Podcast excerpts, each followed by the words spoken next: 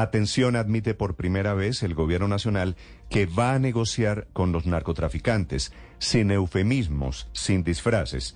Lo dijo el ministro del Interior, Luis Fernando Velasco, hablando del diálogo con las personas al margen de la ley, que lo habían negado, habían dicho que no estaba negociando con el narcotráfico ni con carteles.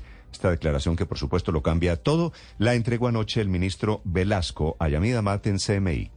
Eh, ministro, para que nos quede claro a todos, el gobierno del presidente Petro sí va a negociar o está negociando con el sector del narcotráfico. Es que cuando usted está en una BACRIM, usted se financia de alguna manera. Ya no se financian atracando el banco agrario. No, se financian con eso. Y eso es parte de los delitos que ellos van a tener que confesar y parte de lo que ellos van a tener que desmontar. Mejor dicho, ministro, con el narcotráfico hay que negociar. En Colombia hay que negociar con la delincuencia si queremos acabar toda la violencia. Ahora, negociar con nuestras condiciones.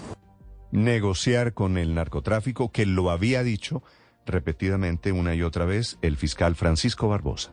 Nos metieron un parágrafo en donde básicamente se está suspendiendo la ejecución de la pena de narcotraficantes en Colombia. Jugamos limpio, pongamos el debate aquí. El escenario es que se quiere la amnistía del narcotráfico en Colombia, dígase.